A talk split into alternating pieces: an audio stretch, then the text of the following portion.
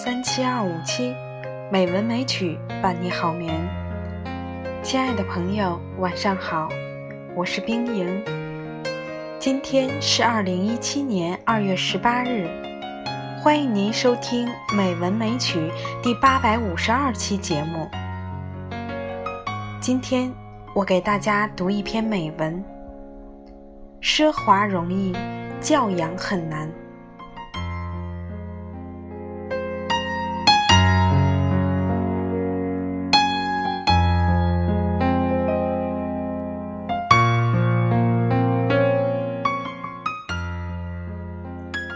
天的中国，无论你走到哪里，几乎都能看见“奢华”这两个字。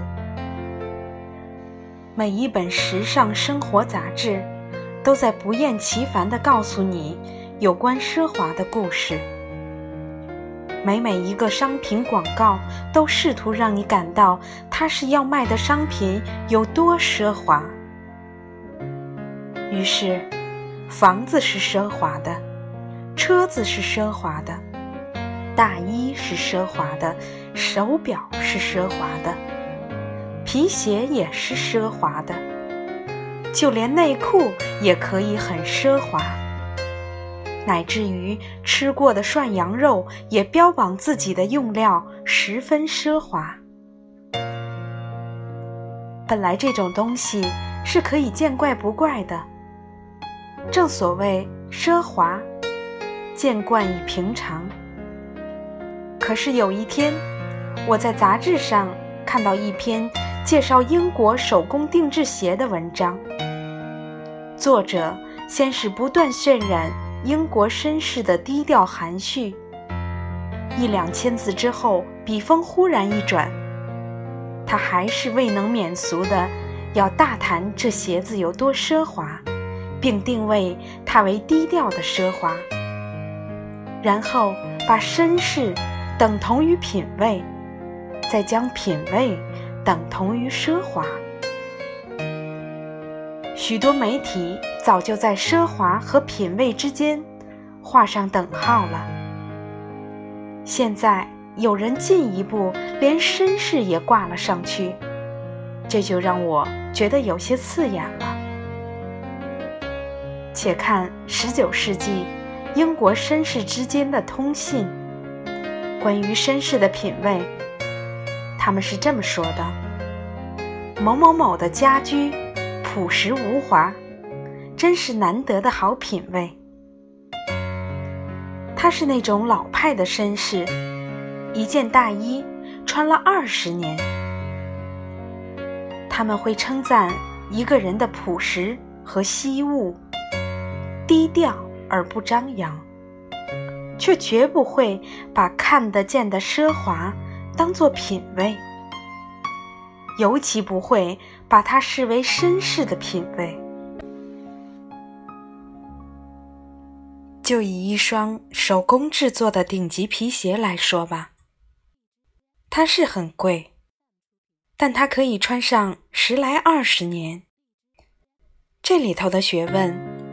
不只是它自身的质量，更是你穿它、用它的态度。首先，你会珍惜它，所以走路的姿势是端正的，不能在街上看见什么都随便踢一脚。其次，你愿意花点时间心机去护理它，平常回家脱下来，不忘为浮尘抹灰。周末则悠悠闲闲地替他抹油补色，全当一种调剂身心的休息活动。就算他有佣人，他也宁愿自己动手。所以，这双鞋能够穿得久。十年之后，它略显老态，但不腐旧，看得出经过不错的照料。也看得出其主人的爱惜物用。当然一个人不能做物质的奴隶但他的人格性情或许却可以借着物质偶尔散发出来。简单的讲这就是教养。教养是一个何其古老与今天何其陌生的字眼呀！这个词本来才是品味的绝配。不过，由于教养困难，奢华容易，我们今天才会把品味许给了奢华，让空洞的、无止境的消费去遮掩教养的匮乏。久而久之。甚至开始有人以为英国的传统绅士皆以奢华为人生的第一目标。如果你觉得教养太过抽象，我可以为你举一些没有教养的好例子：开着一部奔驰在街上横冲直撞，觉得行人全是活该被吓死的贱民，这是没有教养的。手上戴着伯爵表，然后借醉酒臭骂上错菜的侍应小妹妹，这也是没有教养的。然而，如今有力奢华招摇过市之辈，多如过江之鲫；甘于谦逊、力求品格善美的人，却几不可闻，岂不可叹？奢华和教养的分界点在哪里？一个向外求胜，一个向内求安。无时无刻不在和他人相比，自然就倾慕奢华；无时无刻不在要求自己进步，自然就有了教养。愿大家。在品味之中追寻那份可传承的教养。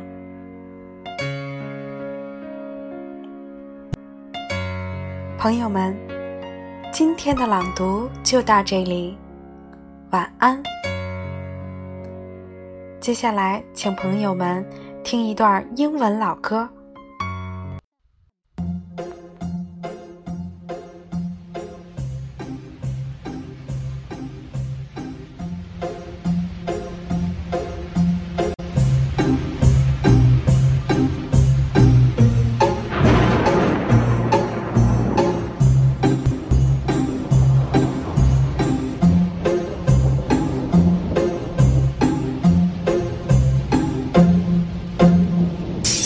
Sitting here in a boring room. It's just another rainy Sunday afternoon. I'm wasting my time, I got nothing to do. I'm hanging around, I'm waiting for you, but nothing ever happens. And I wonder, driving around in my car, driving too fast, I'm driving too far. I like to change my